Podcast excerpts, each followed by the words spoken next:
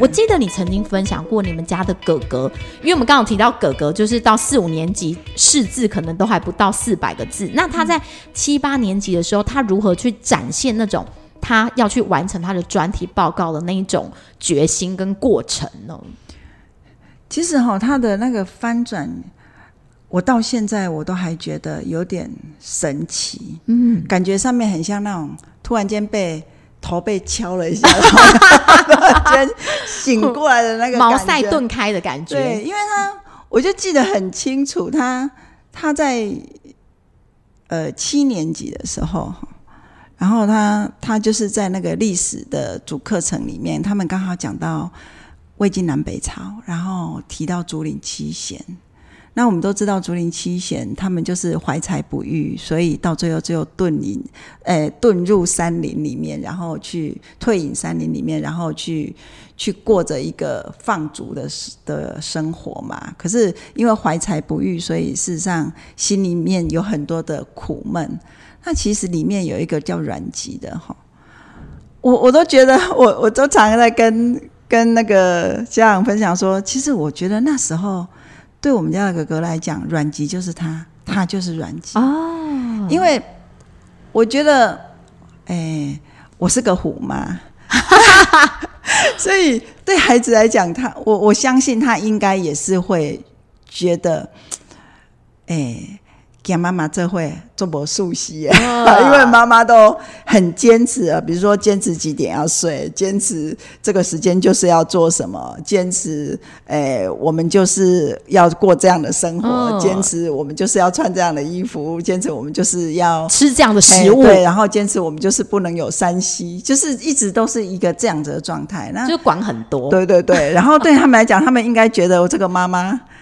就是一个虎妈，因为他们曾经说我我诶，自从我们学校一号虎妈离开了以后，我就变成所向无敌，就是登上虎妈的宝座，对，我就荣登荣登那个宝座。所以，我他应该是在整个过程里面，其实我也知道说，他事实上他是他是呃内在其实是有很多像软极的一个状态的。所以，我们家哥哥又蛮风向，所以他常常会。欧北欧北话欧北给，嗯，嘿，那所以说在那个在那个过程，他突然间遇到了阮籍以后，我觉得很好玩的，就是他们老师跟我讲说，他写了为了那个阮籍写了一本多的工作本，整整工我们平常在写那个工作本，对，然后不够，还在跟他拿了另外一本再继续写，就里面只写阮籍这个人。那其实当他们老师跟我讲这这件事情的时候，我觉得蛮好玩的，就是啊，他可是他认识的字好像没那么多，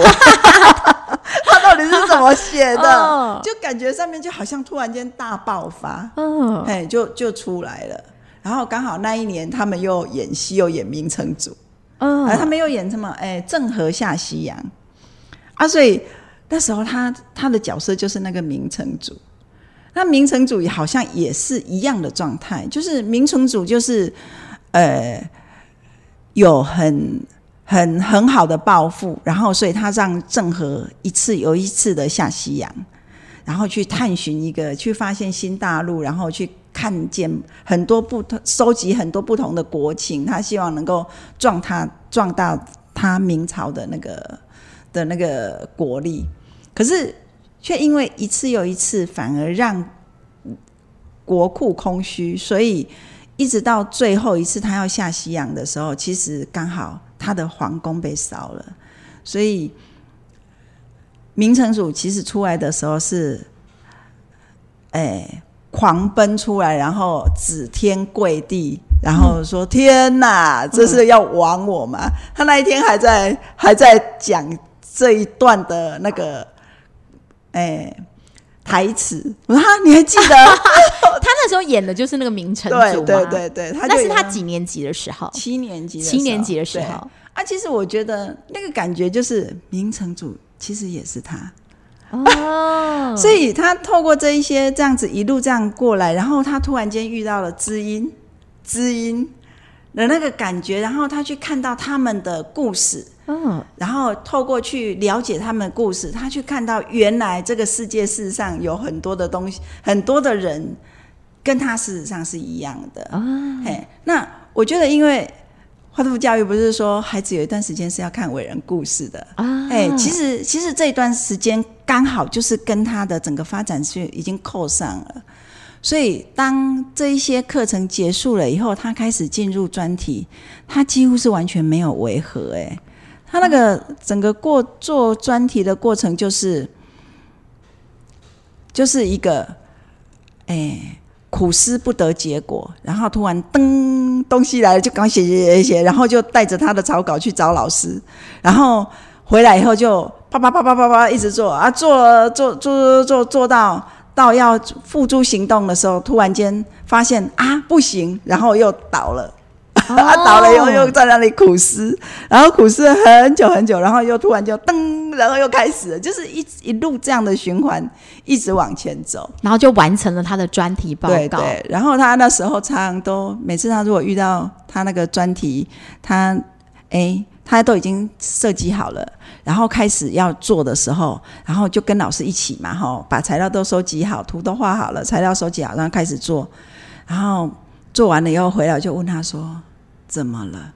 然后他就说：“啊，好像不行哎，就要重新再来一些，来一次，再还要再想一下。”然后我就问他说：“那老师怎么跟你说？”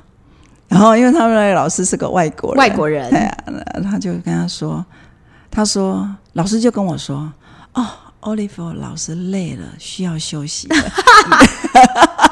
然后，然后他还没有给他什么答案，然后就说：“该我我该休息了。”然后他就回家了。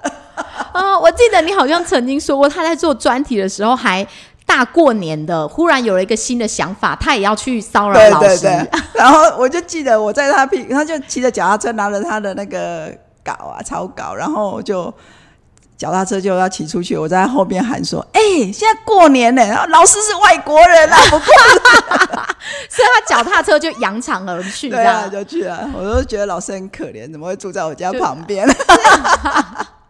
所以等于看华路教育真的有一个很神奇的地方，在这样子慢慢的堆叠堆叠上来，到七八年级，他好像就让我们看到他对学习的那种热情，他迫切的想要的那种感觉，哎。我我觉得对于对于华德福的孩子来讲，我儿子只是一个例子，嗯，只是一个其中的一个例子。那其实并不是每一个孩子他的路程都是这么走，都能到七八年级就登就开窍，不一定是每个都可以。对，像我们家的妹妹，就到九年级、十年级以后，她才登开窍，那她又在一个不一样的状态下醒过来的。所以那是一个完全不一样的的前前进的过程。可是当孩子醒过来的时候，他们想要往前走的时候，基本上孩子都会告诉你：“我想要离开。”离开吗？对，他的离开是指离开家里吗？没有，离开学校。哦，离开学校。对对对，因为其实我觉得，当孩子醒过来以后，他是一个孤独的过程，就他会突然间发现，原来我想走的路只有我自己能走。哦，对，那这个。这个又是就又是一个历程了。那个历程就是父母亲，你到底要怎么去陪伴他？就是说，你你已经看到孩子醒过来了，然后他看到了他跟他的同才的不同，然后他看到他想要往前走的的未知。那其实，在孩子的内在，他是有很多来来去去的情绪，是他必须要向内消化的。那那那在那个向内消化的历程里面，我觉得父母亲他要站在一个什么样的角色去陪伴，其实是非常重要的。你刚刚讲到这个部分，我觉得确实是蛮困难的，因为可能我们在每一个教育里，也许不是华的，我们也都好像必须要去等待孩子找到了他想走的那条路。那到底在什么样的时间点？有时候如果说孩子他还有点，我们觉得啦，可能。maybe 就是七八年级或八九年级，他告诉你说：“诶，我已经知道我自己要做什么，我必须离开这个学校。”那在这个过程当中，我们到底如何去决定说：“哎，他其实是够大了，足以离开这个学校，往他自己的道路去走？”还是说，在华鲁教育里面，他一定要到了堆叠到某一个程度，例如说十八岁或是二十岁，我们才有办法确立孩子的方向呢？其实这一件事，我我的答案未必是正确的答案。那因为当我的孩子在那么大的时候告诉我们，他们想要出走，其实基本上我们都觉得他应该你继续留在这里努力。那继续留在这里努力的原因，是因为我告诉他们，就是说，我觉得这个地方他也许没有专业的。专业的科目，或者是专业的老师可以给你学习，可是他却有一个宽广的学习的平台给你，你可以利用这个平台，然后去做学习。也就是说，我认为我看到了海生，其实是他为孩子开了一扇门，然后为他们搭了一个舞台。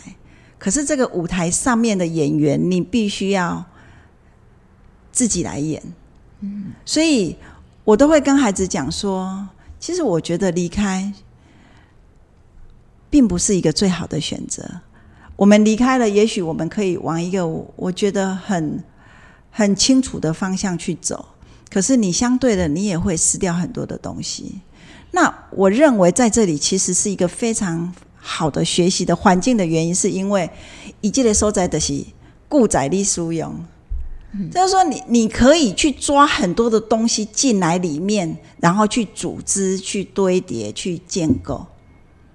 你你可以去做这一件事情，而不是坐在那边等着老师、等着学校来喂养你这一些你想要的东西。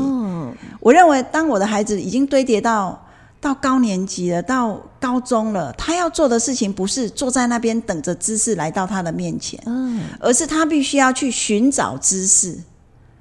所以那一天，我记得，哎，讲到这个，我突然间想到那一天，我女儿在才跟我说，因为她她学声乐嘛，对，然后刚好刚好那一天，哦，对他们跟他跟他同学在为那个问心台湾的表演在做准备，嗯，这样会不会破梗？没关系，对，然后后来就。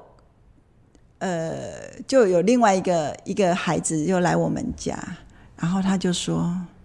哇，你们怎么，你们怎么都有办法这样合，然后有有办法这样子这样子去转，然后有办法知道自己应该要在什么样的位置，然后如何去补别人的位置。”嗯，啊，我就说：“哎，对呀，他们就是都会，就是有，就在一个。”就我也不知道怎么样，他们自己就会了这样。嗯，然后我女儿就跟我讲说：“啊，我告诉你啊。”后来事后，我女儿就跟我说：“妈妈，我告诉你啦，在海参哈，那个把海生当成音乐音乐学校在读的，大概只有我跟蔡成汉。就是说，他们两个就把这个学校当成音乐学校，然后他们去组织架构他们自己要的的那个学习的的那个。”嗯，就是他们想要的东西，对对对的课程，然后他们用这样的方式去去学习，去去堆叠，然后他可以去结合志同道合的学弟妹或者是同学，然后他们一起去组成某些东西，然后去行进某些表演，然后从这个他们需要在台上表演的这些东西去寻找元素，然后自然而然他们就学会了这些东西。哦，嘿，所以那个已经是一个，我不是等着老师来专业的老师来告诉我，哎，在你要有这样子的表现，你就是必须要有这些元素，而是他们就看到我在台上我要做这样的表现，所以我自己必须要去寻找一些元素来加深、加强我自己该做的事情，我我我要达到那个那个上台表演的那个目标。他们是用这样的方式，所以他那一天跟我这么讲的时候，我突然间突然间看到哦，原来华德福教育其实很多人都说啊，我们高中部就是老师不够专业啊，老师不够啊，或者是老师怎么样？其实我想的是，那不就是孩子的机会吗？我们要做的事情应该是要陪伴孩子，鼓励孩子。那这样的话，你可以为你自己做什么？如果我们现在的环境是这样子，那你可以为自己做什么？嗯，他反而是应该是要自己去我们要鼓励孩子自己去收集他学学习的元元素。那我觉得海生有另外一个很优的地方是，老师都愿意帮忙，甚至老师也愿意帮忙收集，然后老师也愿意为孩子架架舞台。其实我觉得这是我看到最最美的的一个状态，一个学习的环境的状态。哇，你刚刚分享的那个图像啊，就让我想到很多人常常会说，在体制外念书的孩子，或者是像在华德福教育也好的小孩，他如何去跟社会做接轨，或者是台湾的大学。可是你刚刚分享的那个关于华德福学校的高中的孩子，他已经有能力去组织他自己想要的东西，即便说他没有指导老师，他也可以自己去完成一个表演或者一个戏剧的部分。我觉得那个。东西都已经是到了，maybe 我们自己过去在体制内，也许是像是研究所，或者是出了社会，你真的接到了一个 case 的时候，你才会去把这些东西统合组织出来的能力。然而，在华德福学校，他在高中甚至是还没上大学前，所谓的第十三年 gap year 这一年，他们就在做这些事情了。嗯，对。其实我觉得家长的态度很重要。就是说，当孩子回来传达回来给你的讯息，你到底要如何协助孩子去用不一样的眼光再看回去？因为孩子有可能回来是抱怨你的，嗯，抱怨你老师不够专业，不够专业，或者是抱怨你老师太太嗯太严厉，或者是老师不懂你。Anyway，这些东西，可是身为身为一个家长，你到底要？用怎样的方式让孩子去看到更不一样的东西？其实，其实那是取决于父母，你是你的你的心态是什么？如果你也是跟着孩子一起抱怨，其实那个就是一个情感对情感，然后两个交杂在一起就往下掉的一个历程。嘿，其实呢，我我觉得这样子就会比较可惜啊。如果说我们的孩子已经走到了走到了高中了，然后。我们没有带孩子去转化这个这样子的眼光跟态度，其实。嗯，对，我觉得你刚刚分享那个部分真的很棒，因为我原本是想要问你说，就是如果来到实验型教育的家长，他应该有一个什么样的特质，他就他才能够在这边。可是我觉得你刚刚讲的那个部分，其实不是实验型教育的家长，而是如果你今天身为一个家长，一个爸爸妈妈，即便孩子到了高年级的时候，我们好像都应该有这样的一个。态度来带他们去看事情，遇到事情的时候，我们如何去面对，然后带他们有一个对对于世界的一个世界观。所以原本我的我现在的问题就很想要转一个弯了，因为我原本是想说，是不是只有在实验型教育的家长，他必须要去突破自己过去的框架？他必须要有一些冒险的精神，愿意接受学校的不足、老师的不足也好，或者是资源的不足也好。其实这样听起来，在不论你的孩子在什么地方，到了高年级的时候，你都必须要有这样的一个精神，对吗？对，其实我们每天都在面对未知，哎，然后可是我们却又急着想要去抓到。某些东西，然后希望前路是清楚的，然后我却可以跟着那条前路往前走。可是，我我觉得，哎，应该我们都很清楚的知道那是不可能的，因为我们都不知道下一秒它会发生什么事情。对，即便我们现到现在为止，我们也会觉得有种前途茫茫的感觉。对，那我我还我其实哈，我觉得我的。记忆很清楚，就是我要结婚之前，嗯，因为我的先生他那时候他自己创业，他正在创业的过程，那当然是走得很辛苦。那其实那时候我要结婚之前，我曾经问过我妈妈，我问我妈妈说：“妈妈，如果未来我结了婚了，然后我先生创业失败了，那我怎么办？”其实我那时候是焦虑的，嗯，然后我妈妈跟我，我妈妈突然间跟我讲说，我不知道我妈妈这么正向啊，她竟然跟我讲说，嗯，啊，你问这位你唔得，我甲你甲你饲甲要三十岁，啊，你进前二的拢白学，他说你身躯顶有遐济遐济物件，你凊彩摕一个物件出来，你得当生，得当生活啊？为什么你要惊讲这物件？你你这个这个事业若失败了，你都无法度通做什么工课啊？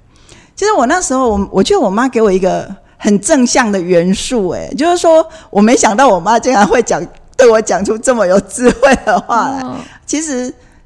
这二十几年来，我就是这样子，就是因为我妈妈这句话，让我一路往前行，哎。那我觉得也大概也因为这样子，让我开始去转化。原来，原来其实我是可以用很不一样的眼光在看事看事情的。就是在当下那个堆堆呃跌跌撞撞的那个事业，其实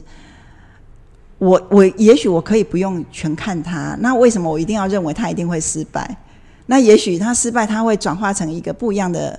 不一样的呃元素给我，或者不一样的粮食给我，让我让我可以更清楚的往前走。那其实这个会会来到哈，我我觉得我最近常最近在跟我跟我的小孩在在聊的时候，因为都有一些家长会问我一些呃他们的担心跟跟焦虑，还有有些家长也会跟我。complain，他们觉得学校这样子不行，就是觉得在学校在变动中，还是说不是，就是这样的课程的安排不行，这样不够，这样子，还就会有这样的的历程，然后不够周全啊，不够什么。教的不够多，哎哎，你们这些都有，哎，就是就是很多很五花八门的题目，然后我。其实我想了很久，然后我一直不断的在看我自己的孩子，啊后来我就我突然间想到一件事情，就是说，其实我们后来进来的这些家长，就是不管你是因为，呃，有些是因为华德福认识，觉得想要不一样的教育，所以进来；有些是因为看到华德福教育进来，那有更大部分的人是。看着海生，为什么那么多的的华德福学校他没有选他选择海生？是因为他们觉得海生就是已经走到了呃很高的年纪。因为我儿子是第一届，他已经大学毕业了。对，那所以说他们会看到，哎，前路已经有人要这样子走了，所以他觉得就是就是嗯，那所以这个学校的培养出来的对挂波景，挂波景就是可以上什么什么学校的 那一种感觉，榜单。榜单的概念，可是我我在想的是说，嗯，那如果说你是看到这一些前面的孩子，他们的他们被堆叠成现在他们这个样子，不管他们有没有上大学，他们都有自己的样子。你们是因为他们的样子而进来的，那学校现在就是在用教他们的样子的方法，也在带你的孩子啊。那为什么你不要？你还要抗拒，还要怀疑？应该要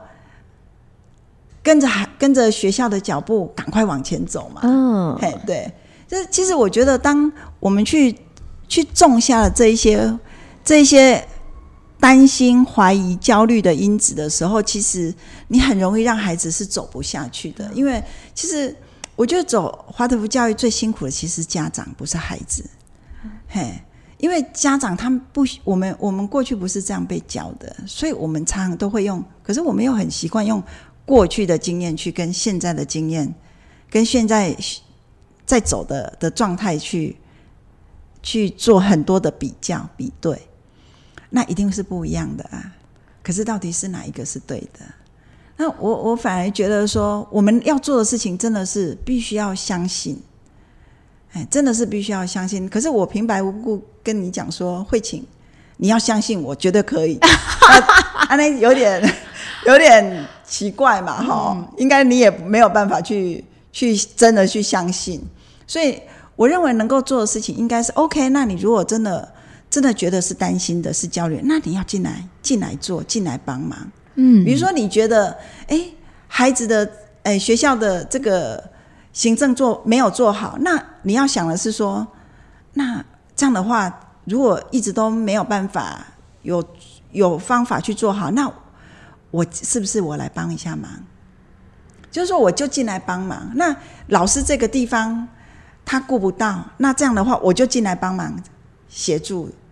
顾到，或者是说，哎，老师发现孩子他们，哎，在学在学校的整个状态是比较浮动的，那我们就在家里好好的陪着孩子，把他们的生活的节奏规律给做好，那他自然而然去到学校，他就会比较平稳。就是说，类似像这样的事情去去往前走。啊，其实这也是我们过去我们就是这样子在陪孩子的，那学校也是这样子在带我们的孩子的，他没有不一样，所以我我我所谓的相信，应该是一个这样子的方式去相信的。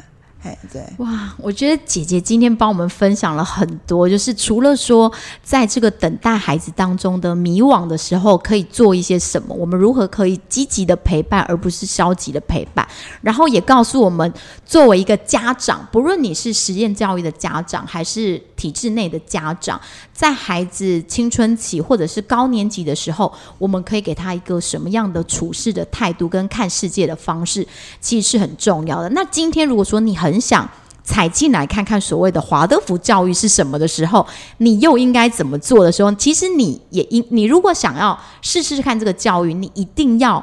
把你自己过去的框框给拿掉，然后你要真正的进来学校，然后你才会去相信。因为有时候你只是听别人讲，可是你还是不清楚华德福教育它是一个怎么样的课纲在堆叠的。你即便是去。今天坐在我们前面这个是有二十年资历的家长，所以他可以给你很多的呃很正确的，或者是他们曾经走过的一个方向。可是你今天如果只是随便抓一个他。小孩念过华德福的幼儿园，可是其实他并没有继续往下走的人，你在问他说华德福教育是什么？我相信他是没有办法给你一个很完整的图像。那如果你今天自己愿意进来了这样的一个教育的模式，不论你要在家自己华德福，还是你要进来华德福学校，你都必须要秉持着你要不断的去学习。那如果你不清楚，你应该真正的去上课跟。问专业的人士，而不是就是哎，我听说怎么样怎么样。很多的听说，有时候最后都会变成很那那一只鹅毛变成一只鹅的概念，就会变成是这样的过程当中。然后再来就是。姐姐跟我们分享到了，在这个教育里面，我们不是都看成果，而是那个历程，整个过程，孩子在学习的过程当中，我们看的是他学习的过程，怎么去完成这一份工作本，怎么去完成这一份报告，而不是说他最后报告呈现出来的东西是什么样子的。那再来就是教育是什么？我们给孩子的是各方面的能力，而不是只是一张文凭，即便像。姐姐的孩子已经是大家人人称羡的交大，现在要念研究所，而且还是建筑所。他大学还不是念建筑所，对不对？不是，他完全是靠着他的热情，所以他努力的追寻他建筑的这条路。为什么这个孩子有这样的热情，可以通往这样的道路？是我们给他很多不同的能力，而不是只是教他课本上的知识。嗯，其实，哎。我我我想要再再讲的是说，如果你把孩子送进来是为了要他到最后他是可以成功的上大学，那我是觉得，哎，应该就要想办法 要进来，就要想办法，不是不是只是那张文凭。对，其实我我是一直到我的孩子在在进入。十二年级快结束了，然后我突然间回头去看的时候，我突然间看到的是：天哪！华德福教育其实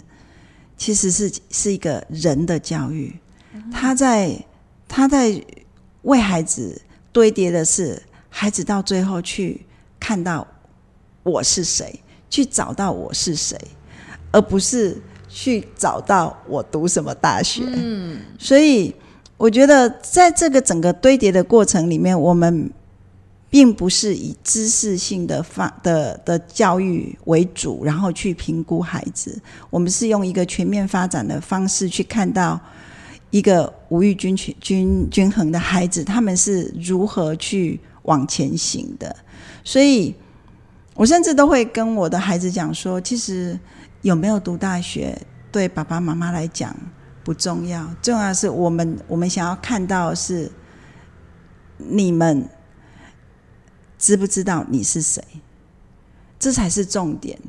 我要再讲两个，他们各自的当他们在寻找他们的那个找到他们的那个路之前，就是说，当他们已经看到前面那条路隐约是他要走的路，然后他们要往前走之前，他们都各自问了我不一样的问题。哎，就我还记得那时候我们家的哥哥就在他要做专题之前，他问了我两个问题。第一个问题就是说，妈妈，你你跟爸爸对我有没有期？对我有什么期待？啊，其实我那时候我我想说期待，然后我就跟他说 啊，我们两个对你没期待啊。然后他突然间，其实他我觉得他那个时候是反应蛮大，他他他直接问我们说啊，你们两个怎么会对我没有期待？我说阿爸，你是希望我们有什么期待？他说很多的父母不是都期待他的孩子要读好学校啊，要。要赚很多钱呐，要当那个什么所谓的成功人士啊，要当高官啊，什么一大堆有的没有的。哦哦哦，原来是这样子。我说，哦，那我期待你变成你自己。哦。然后其实他那时候他是愣住的，他就跟我讲说，我自己。我说，对，你叫杨嬷嬷，所以你你就你就。你要很清楚的知道，你就是你这样子。然后我就说，当你非常清楚知道你是谁的时候，今天纵使你只是一个扫厕所的工人，你也将是一个全世界最快乐的扫厕所的工人。因为你会知道，就是说我这个工作对所有的人有多么的重要。当我把这个厕所环境打扫得非常的干净。整洁清新，然后每一个人来使用这里的人，每一个人都非常的愉悦。对，那这样子，因为别人的愉悦，也让你有也会内在产生了一个成就感跟快乐。这个就是你已经很清楚的知道你自己的角色有多么的重要。你绝对不会因为我只是一个打扫的工人，我只是一个扫厕所的工人，而觉得我什么都比不上人家。然后他他说：“哦，是这样子，好。那第二个问题，他又问我，可是我现在如果专题我决定要做建筑了，然后我到最后发现学完了以后，我发现这不是我要的，怎么办？怎么办？我已经都学啦，那都学完了，而且花那么多时间了，对，不是走一半，是花那么多时间了，而且都学完了，哎，那怎么办？我要说，这样不是很好吗？”然后他又愣住了，我说：“对啊，你没有觉得那这样子的话，表示你很清楚的知道这个不是我要的，然后你一定是在那个当下，你已经有很清楚的路了，或者是正甚至你还有一个隐隐约约的东西，那你就是一定会用你现在在学建筑的这个心情跟心态去学你想要往前走的那个路。那这样子，这样不是最好吗？这样子表示你你一路。”勇往直前，绝对不会回头，因为你很清楚知道这是我要的东西，所以你才会愿意放弃你花了那么多时间去学习的东西。我说，所以这个时候我们当然是要祝福你啊！哇，就这样，我就跟他讲，就他他就问了我们两个这个问题，然后我们两个这样的回答以后，然后他说好，那我知道，然后他就头也不回的，就更坚定的往那条路头也不回的往前走了。然后我女儿。比较好玩的是，她是在九年级、十年级的时候，她去了尼泊尔，回来以后，其实我觉得很好玩。是我，我跟我女儿其实是一路吵吵吵吵闹闹，吵吵闹闹。我都说她两岁之前是天使，两岁之后是恶恶魔。哎啊，其实妈妈也是啦，妈妈，我觉得妈妈就是不懂，你知道啊，就是妈妈就是盯着他的那种。脾气，然后跟着自己的框架，跟着自己很多的东西，就是一路的跟他 fighting。啊，其实我觉得孩子事实上也一直不断的在寻找自己的历程。所以当他在十年级从尼泊尔回来的时候，他们是去当国际职工。对对对对。然后他那回来的时候，他就那一天晚上。我们两个母女竟然坐下来聊天，聊了两三个小时，这从来没有过的吗？对，以前都是三三句话就差不多，差不多了，就差不多。那个火已经 嗯到了天花板了。那所以那个，其实我觉得那是那一次是一个非常美好的经验。然后到现在我都觉得那是对我来讲是一个非常大的滋养，就是可以是两个人聊的，对对你非非常滋养，对对，对对我非常。你也看到他的不一样。对，然后，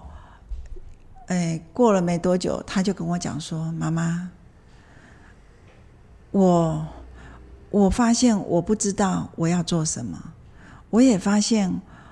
呃，我没有办法像哥哥一样很清楚的知道他自己要往哪个方向走，怎么办？”然后我就跟他说：“啊，怎么办？很简单，你现在干嘛想这一些？你才十年级而已啊！你现在就在想你以后你要做什么。”妈妈觉得你要做的事情很简单，其实就把海生的每一个主课程都好好的去学习，这样子就 OK 了。你都不用再想，你就你都不用去想你未来你要做什么，你也不用想你往要往哪个方向走，你就是这样子走。然后他就跟说：“哦，这样就可以啦。”我说：“对，海生每一个主课程都非常非常的重要，你要记住。”然后他就说：“好，那我知道了。”他也头也不回的就往前去了。对他，其实他那时候，因为他们那一次那时候刚好那个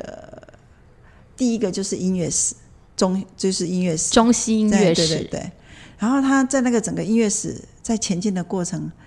那老师一直问我说：“季如他是玩真的吗？”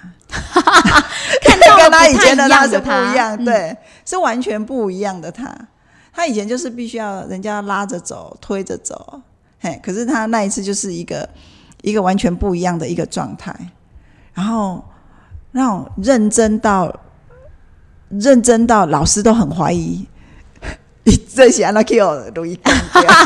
给我灯怕掉，对，就是一个这样的历程。然后一直到他十一年级开始要做专题的时候，他突然间跟我讲说：“妈妈，我决定了，我要读音乐。”哦，然后还很清楚跟我说：“妈妈，我要学声乐。啊”有就这那个路越来越明确了。对对，然后其实他在整个学声乐的过程，他是一路对跌跌撞撞，而且身体也一直不断的因为错误的方式一直不断的受伤。其实如果他以前的个性，他早就放弃了。哦，我没有想到他竟然可以坚持这么久。对对，就一直往前走，就是越战越勇。然后到现在他还是很多的困境，可是他还是很努力的在往前走。所以我们今天真的很谢谢邀请到。呃，我们的创校家长季如姐姐为我们带来的这一个分享，那我觉得在这个过程当中，她刚刚的分享其实也让我对华卢教育的图像有更一个清晰的理解，因为毕竟我们也都才刚进到华卢教育，那有时候呢，常常别人会问你说，你们到底学校在教什么？那教什么好像不是三言两语可以讲完的，尤其我们刚刚讲到每一个年级它的主课程其实都是不一样的。那身为家长，我们能做就是除了积极的陪伴他，然后去理解他们在上的这些课程，它背后的意义是什么？那陪伴孩子去找寻说，哎。我到底是谁？所以刚才我们就对华卢教育，我自己这样听下来啦，我就有一个图像，知道说，哦，我们在陪孩子的过程当中，其实这个教育的本质是带着孩子一起去探寻我是谁。那在这个过程当中，怎么样一直让他有那个学习的动机？那之后呢，让他有动机之后，他找到他自己的路的时候，他可以愿意克服很多的困难。那往他想走的路去走，那在这个过程当中，孩子也能找到他自己的自我价值。那我觉得这个自我价值很有意思。那个自我价值好像回过头来，我自己身为华德福的家长，我自己好像也在找寻那个自我价值。对，每个人都在寻找，每个人都在寻找。那你看，你陪伴了孩子在找他的自我价值的时候，你也回过头来看到自己在目前这个位置上，在这个应该说在这个社会里，你自己的价值是什么？然后你自己又是谁？所以像是一个非常有趣的历程。所以我们今天非常谢谢季如姐姐 帮我们分享了很多。好，谢谢，好，谢谢谢，你，谢谢。